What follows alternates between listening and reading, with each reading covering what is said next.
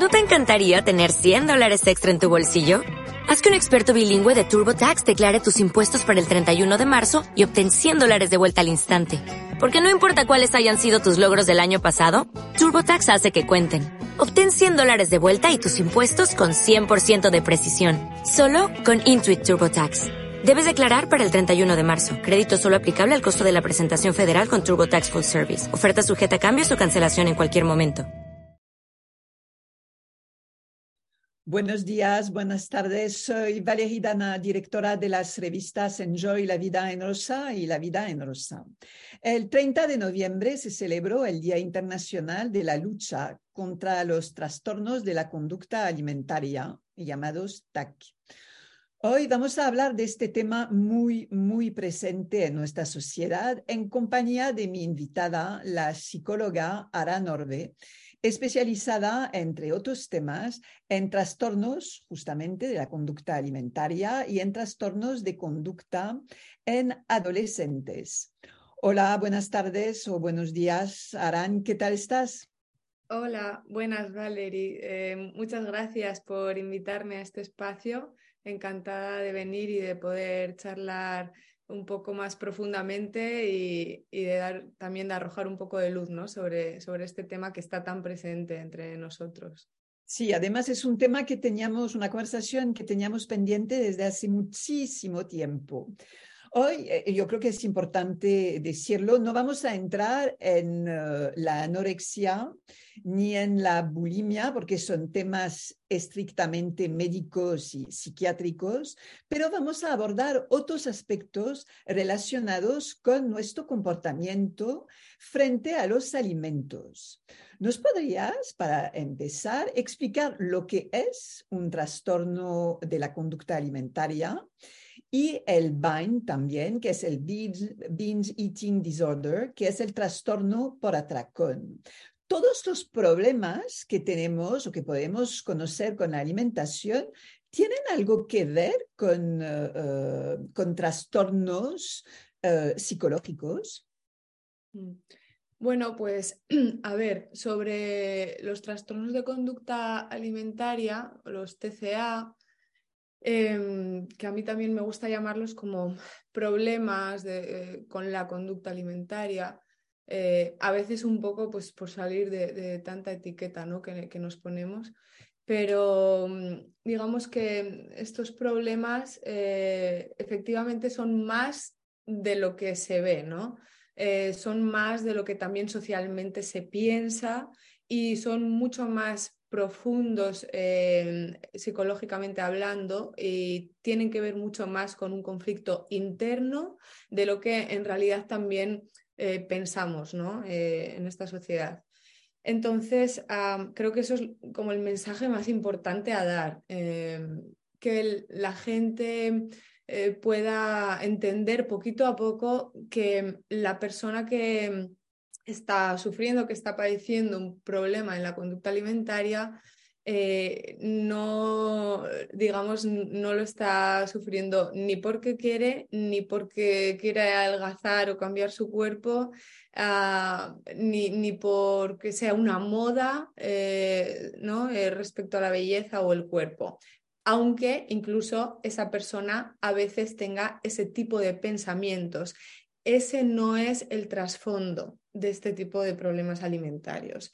Entonces, esto para mí es como esencial, ¿no? Que ahora pues ya iremos profundizando si te surgen preguntas y, así eh, pues igual lo puedo ir explicando como más detalladamente, em, pero esto es un poco lo, más importante.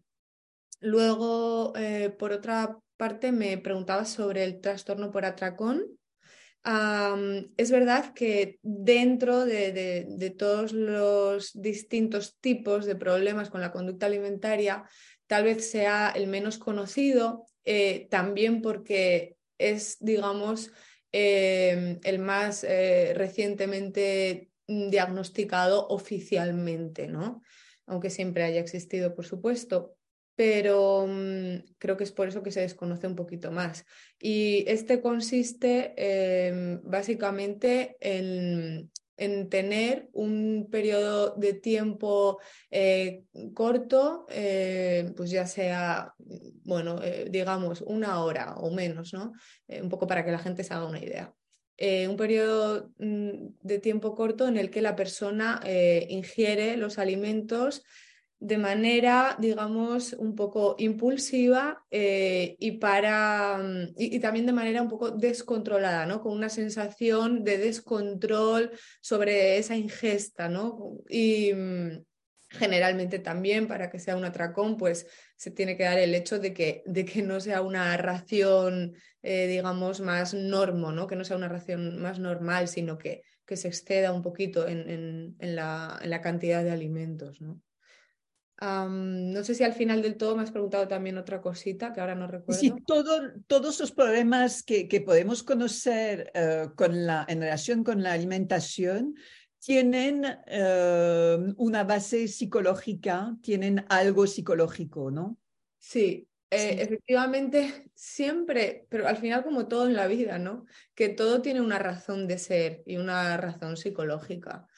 Ah, pero eso no quiere decir eh, exactamente que tenga que haber, además de un TCA, por entrar ya en etiquetas, que tenga que haber también un trastorno psicológico de otro tipo, ¿no?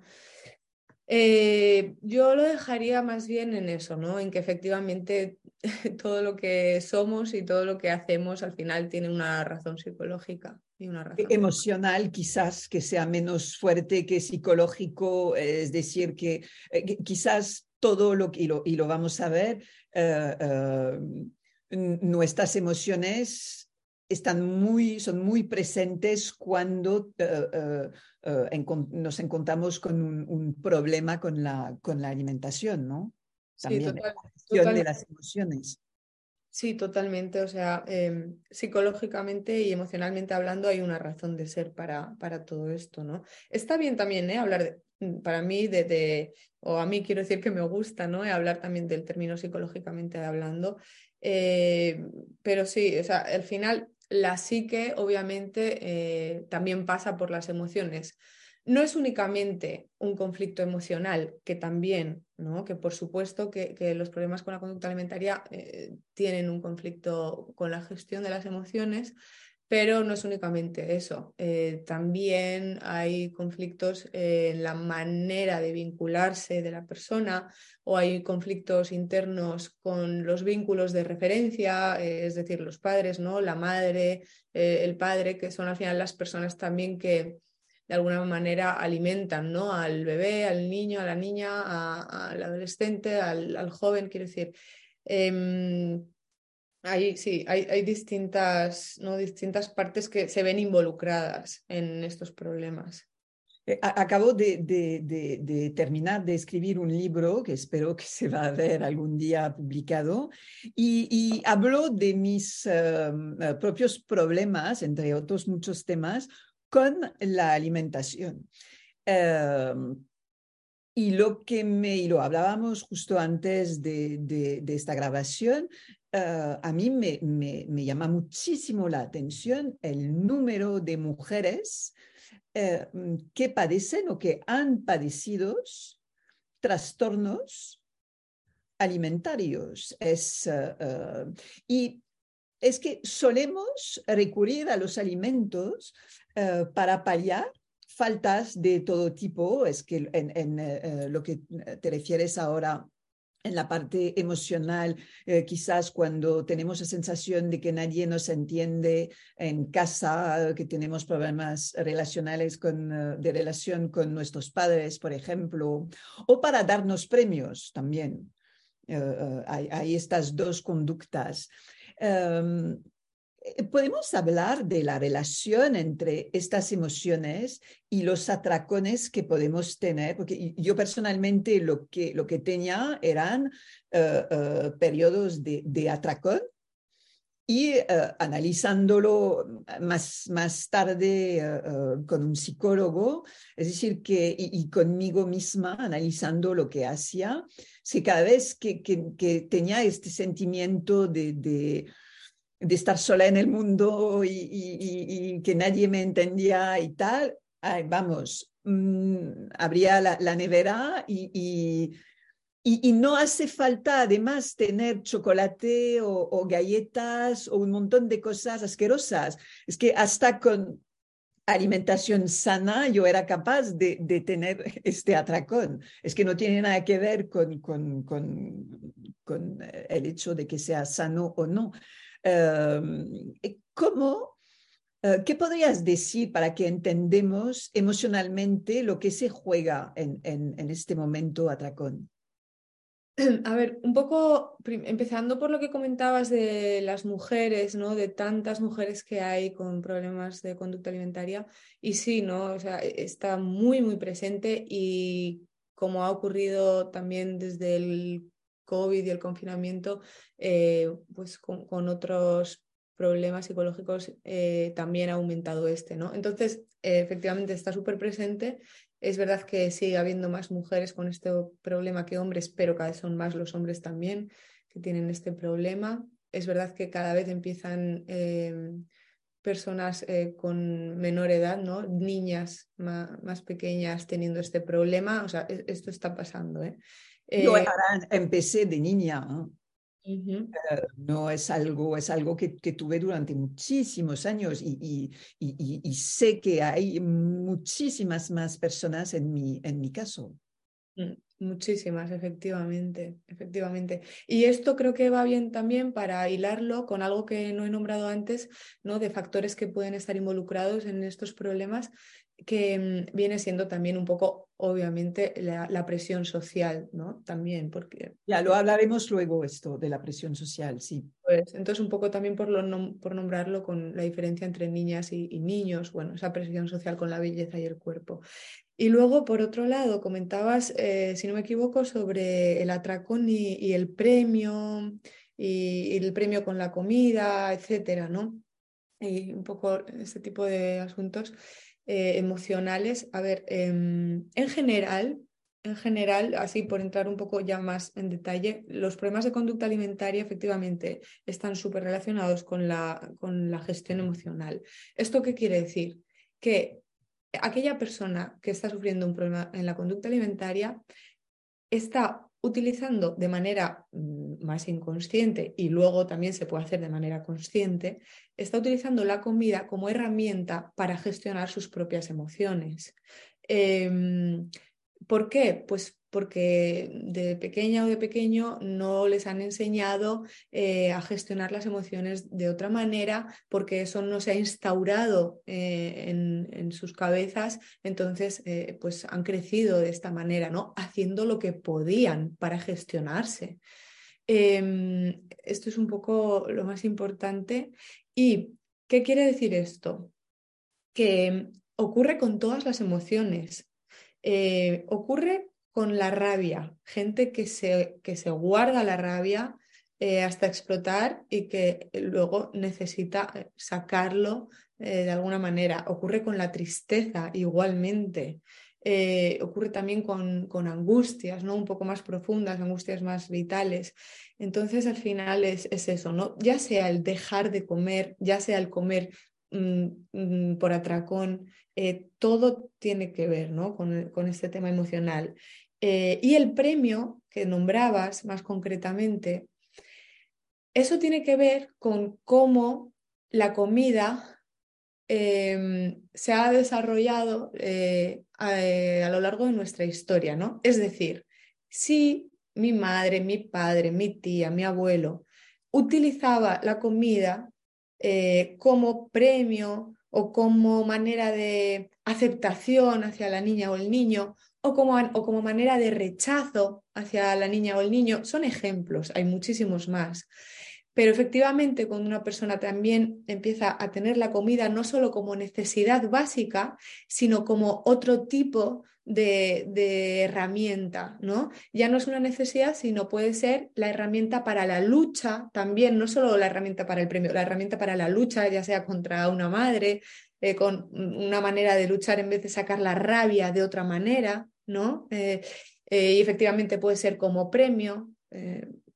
sí, entonces... Hay personas que eh, que, tienen mucha dificultad para conseguir dinero eh, eh, y lo leía, lo escuchaba en un podcast americano, en la que intentaban bajar la obesidad en, en ciertos barrios. Em, y, y, la gente decía, pero mm, para nosotros lo único que tenemos agradable durante nuestro día es la comida no queremos eh, tener la ensalada o el, eh, o, eh, el plato con tal calorías o con tal elementos y tal, porque es nuestra manera de, de, es la única manera de, tener un poco de satisfacción en nuestra vida. Entonces, cuando hablaba de, premio, es como has tenido un día tremendo, ¿qué hago? y hablabas de la tristeza yo no sé cuántas películas americanas he visto en la que cuando había una decepción eh, eh, amorosa, abrían la nevera, el helado enorme y ya. Entonces tenemos e, esta visión también desde muy pequeños de que cuando estás triste, abres tu congelador y te tomas la, porción más grande eh, de, helado que, puedas encontrar. Es, está muy anclado en, nuestra sociedad esto. Sí, sí, es verdad, sí. Em, mira, solo quiero también como decir una cosa, al final, eh, o sea, es lógico que los alimentos, eh, la alimentación, pase por ser algo emocional también. Tampoco podemos escapar o evitar eso, eh, porque al final eh, es algo que está muy presente en nuestra vida y que está presente de, momentos en los que se comparte, es decir, que hacemos comidas, cenas, desayunos familiares y ahí también ocurren, eh, ocurre la relación en ese momento, estamos relacionándonos.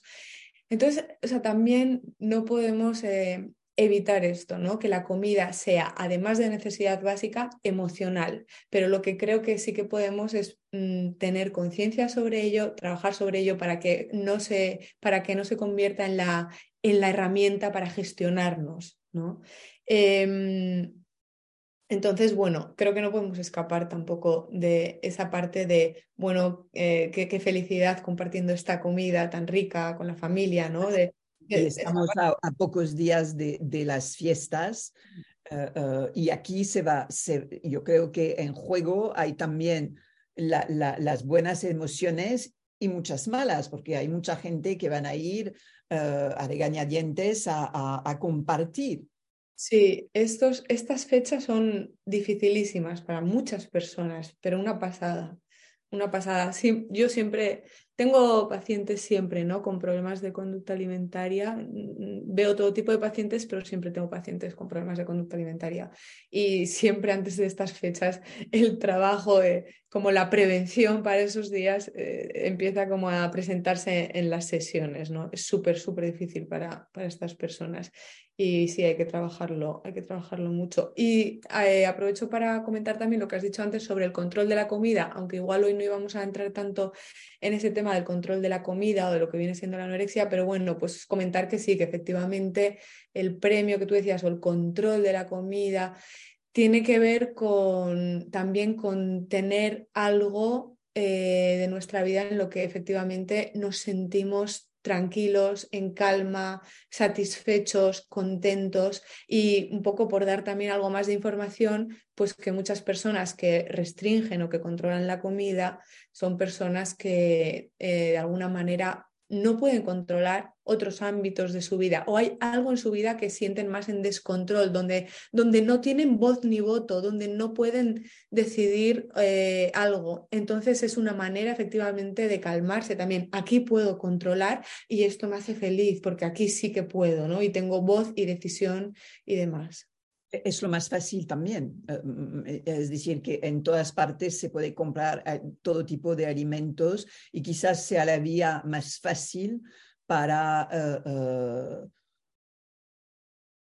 para poder eh, gestionar nuestras, eh, nuestras emociones según cómo nos sentimos. Entramos en cualquier tienda, nos compramos cualquier tal según cómo nos sentimos. E, es, es muy fácil, mucho más fácil que ir a un, psicólogo, obviamente.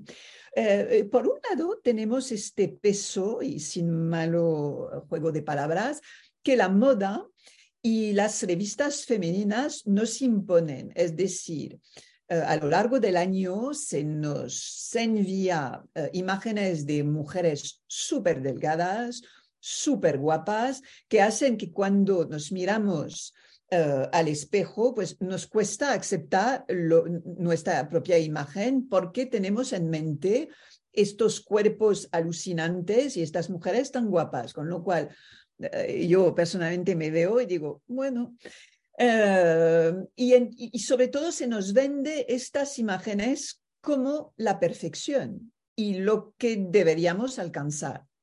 Y por otro lado, eh, cada una y cada uno eh, tenemos que enfrentarnos a nuestra propia historia, a nuestra autoestima, a lo que se exige también de nosotros dentro de la familia o, fuera de ella cómo lidiar con estos fenómenos que, eh, que no pedimos, pero que, que, nos acompañan desde nuestra pequeña infancia hasta el final de nuestros días, cómo, eh, em, cómo lidiar con, con, con, este feedback que viene desde fuera. ¿Qué podrías dar, por ejemplo, como consejos a, jóvenes madres para, que, para de una cierta forma, proteger a sus hijos de, este peligro, porque creo que es un peligro, la comparación es un peligro. Sí, a ver, la verdad que mm, a mí me, me, me, me, hace sufrir también esta, esta cultura de la belleza y cultura del cuerpo que hay hoy en día, eh, porque es que es brutal, es brutal. y es, estaba pensando cómo lidiar con ellos, es dificilísimo, está en todos lados, absolutamente en todo momento. Eh, lo único que se me ocurre es que obviamente eh, estos espacios, poder hacer una crítica social, constructiva en este sentido, señalarlo.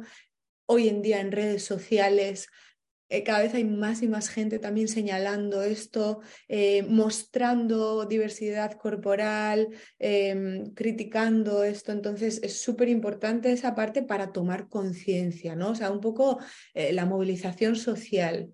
Eh, yo animo a hacer esto no solo en grandes plataformas o en plataformas online, sino también en el día a día, ¿no? Comentario que escuchamos de alguien cercano, em, no criticando a otra persona por el cuerpo, por, el, por la ropa, por lo que sea, eh, por cómo va arreglada o no arreglada, eh, señalarlo y decir, hey, ¿qué pasa con esto? ¿no? Es decir, eso para empezar, eh, para empezar. Y mm, luego a las madres y padres, pues efectivamente eh, simplemente tener esta conciencia o, hacer también por tener esta conciencia, pero luego es muy importante el cuidar la crítica a los hijos, que es otro de los factores 100% eh, presentes en todas las personas con problemas de conducta alimentaria. La crítica, la crítica de los padres, ¿lo confirmas? Sí, sí, sí, absolutamente. Sí, sí,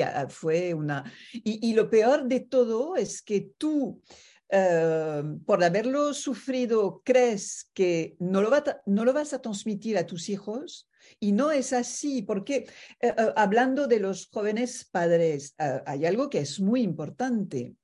Hasta que tú no seas capaz de comprender lo que te pasa y no estés tranquila o tranquilo con este tema, lo vas a transmitir. Y eso que yo personalmente lo he hecho con creces, pero bueno, Em, e, es, eh, es, algo, es ser capaz también antes de, eh, eh, de, de, poder transmitir algo sano, entre, entre comillas, mirarse al espejo y, y, y, y ser capaz de decir, no, yo sigo teniendo este problema. y, eso es, una, es, es un trabajo enorme Uh, difícil porque cuando hay un, un uh, y es tu trabajo con lo cual me lo vas a, confirmar, pero cuando uh, se supone que hay un, un, trastorno, sea cual sea psicológico, emocional, el, el camino es difícil. Es decir, nada, nada llega, es muchísimo trabajo, muchísimas horas de, de, de uh, atención, de, de, de, uh, sí, de, tomar el tiempo y, de decir que, merece la pena, pero el camino es, es, es igual a sufrimiento. ¿eh? Esto no hay que, yo creo que merece la pena, ¿eh? por, por, lo que he vivido yo, merece, merece la pena porque...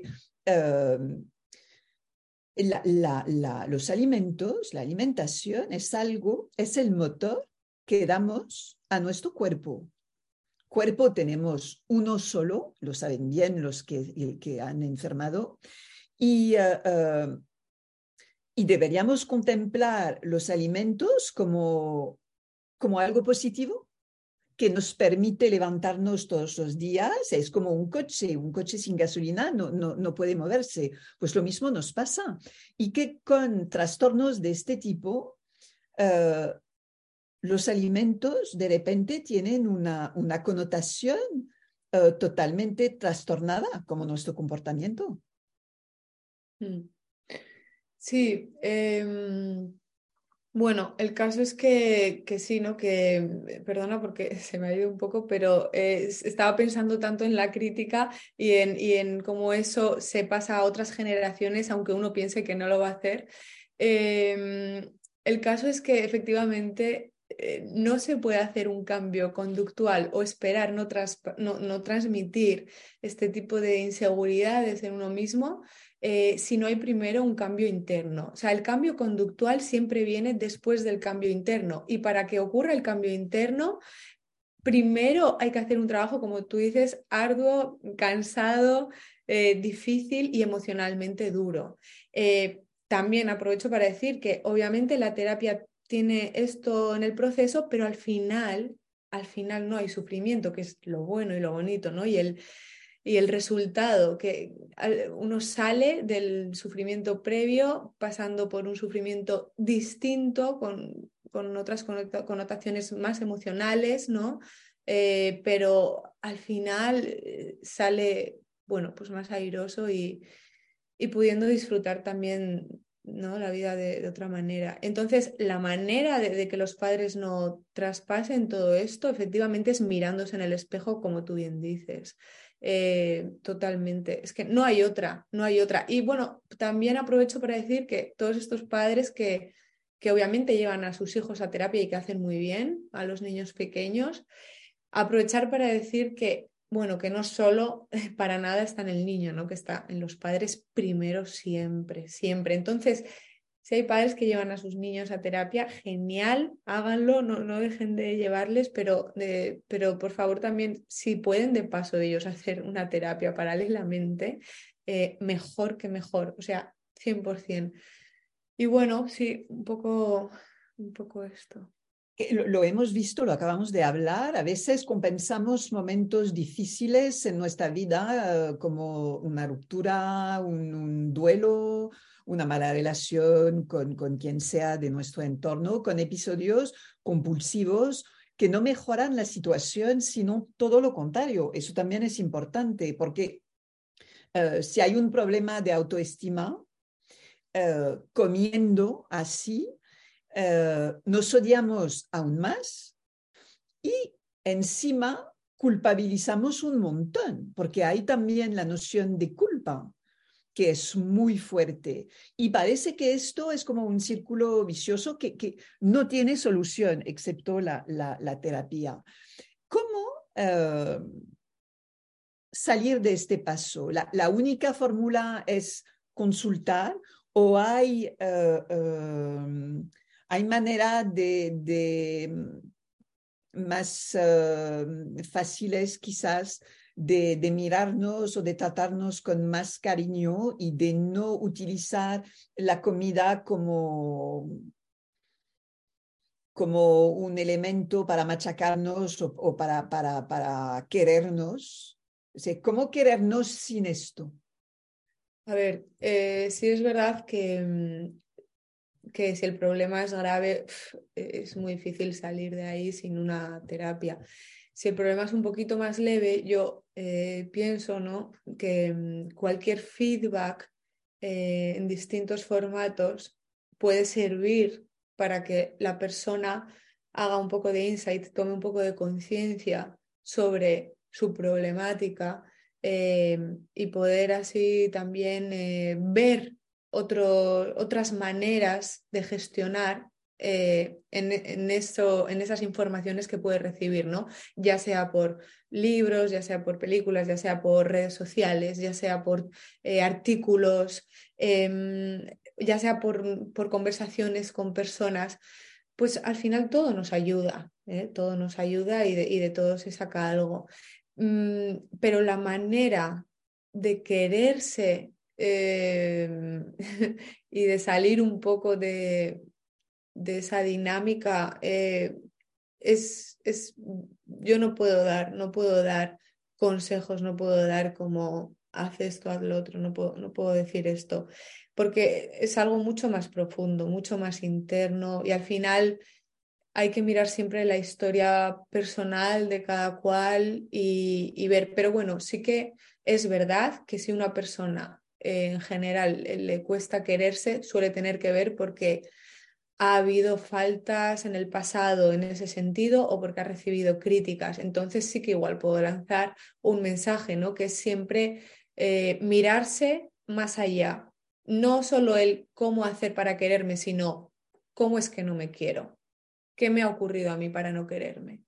Em, mirarse un poquito más allá, mirar al pasado siempre va bien, recordar eh, situaciones en las que pudo haber actos o comentarios o ¿no? Eh, donde, donde hubo efectivamente críticas o faltas de ese querer y entonces empezar también a conectar con todo eso y ver que tal vez eh, está muy instaurado en nosotros, más que ser algo, ¿no? algo que ha nacido de nosotros mismos. Eso es lo que me viene un poquito ahora a la cabeza. Y, no, no es la culpa de, de nadie, yo, yo no creo que haya gente que lo haga con intención, lo de criticar o no, que generalmente han recibido el mismo trato ellos en, en su juventud, es simplemente intentar vivir uh, lo mejor que se pueda porque la vida e, es muy corta. ¿Cuáles son la, las señales que nos pueden hacer pensar uh, que tenemos un problema? Porque hay mucha gente que, nos va a ver y que va a decir, no, no, yo no tengo este tipo de problema, yo me, gestiono muy bien la comida, pero de vez en cuando sí voy porque uh, cuando tenemos que, uh, uh, que pensar que mm, aquí quizás hay algo más que, bueno, fue un día o dos. Pues, por ejemplo, para empezar, si es algo que mmm, cada X tiempo se repite, no importa si es semanal, si es mensual, pero si cada X tiempo se repite y se da, bueno, ahí ya está ocurriendo algo.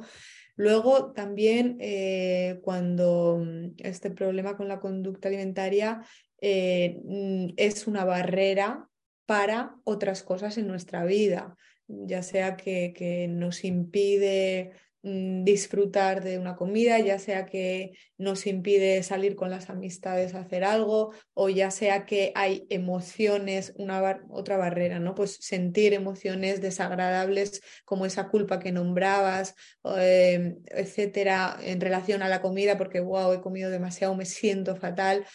Em, ese tipo de consecuencias emocionales, ¿no? Eh, yo creo que también son claras de que la comida no está haciendo solo eh, el uso de, de no, no, está solo sino completando esta necesidad básica, sino que, que además está siendo otro tipo de herramienta. Em, yo diría esto, y para ver en las demás personas y no en nosotros mismos, eh, suele tener que ver también con con los cambios emocionales bruscos, con efectivamente que una persona deje de, deje de hacer ciertas cosas que antes hacía, eh, ¿no? Pues si vemos en hijos o en, o en familiares o en, amistades, un poco esas señales. Mm.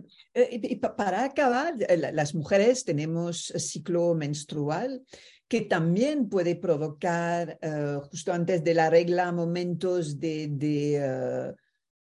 de, pánico y, necesitamos comer de más. ¿Esto entra en, un problema alimentario? ¿Es simplemente una respuesta hormonal a, algo que, que, sé que muchas mujeres conocen y, que son incapaces de controlar?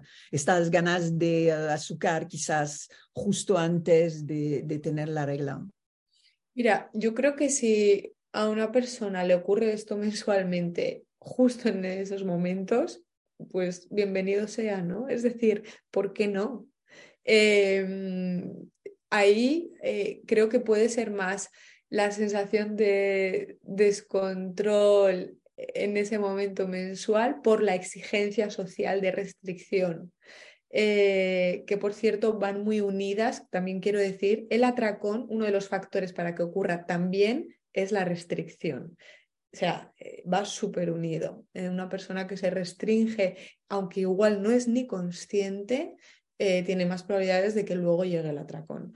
Entonces, em, por un lado esto, que si es una vez mensual, cuidado, igual no te estás descontrolando, igual lo que tienes es una, una presión contigo misma muy fuerte de, de, restricción o de, o de no salir, de, no salirte del tema de azúcares, etcétera.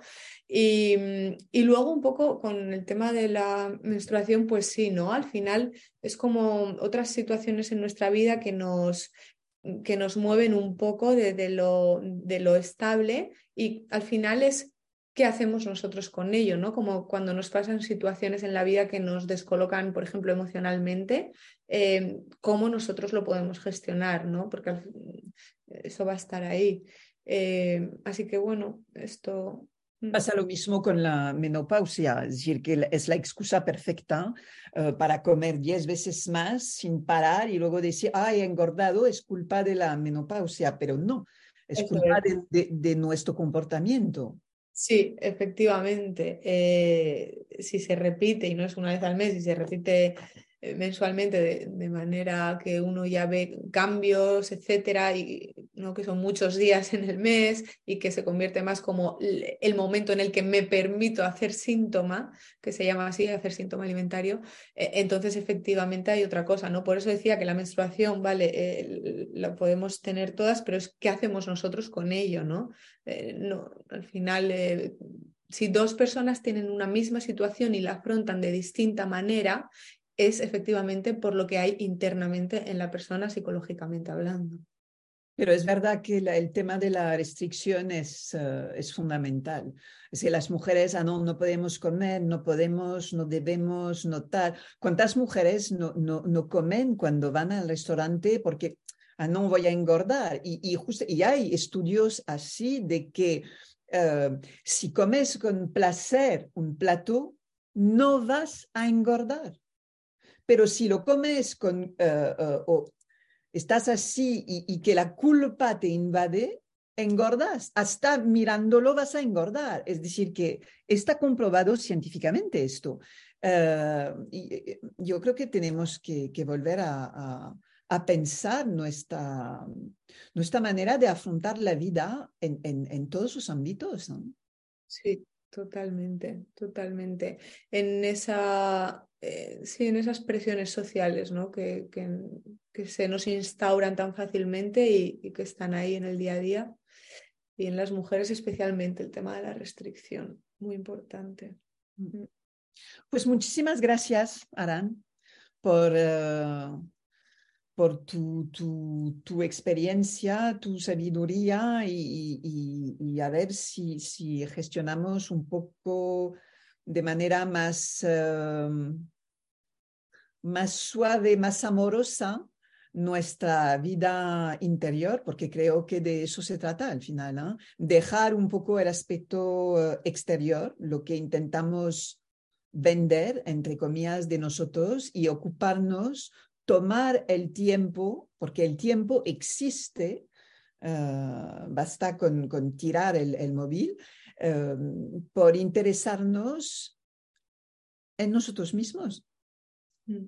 Sí, pues efectivamente. Y nada, muchas gracias por, como te decía antes, por invitarme. Para mí es todo un placer hablar de, estos temas porque si ya puede ayudar simplemente a una persona a tomar algo de conciencia, pues ese, ese granito de arena ¿no? que podemos aportar juntas y, y yo nada, feliz también de, de, poder compartir con esto, compartir contigo esto y, y de hablar de este tema. Muchísimas gracias. Un abrazo. Adiós. Gracias, un abrazo.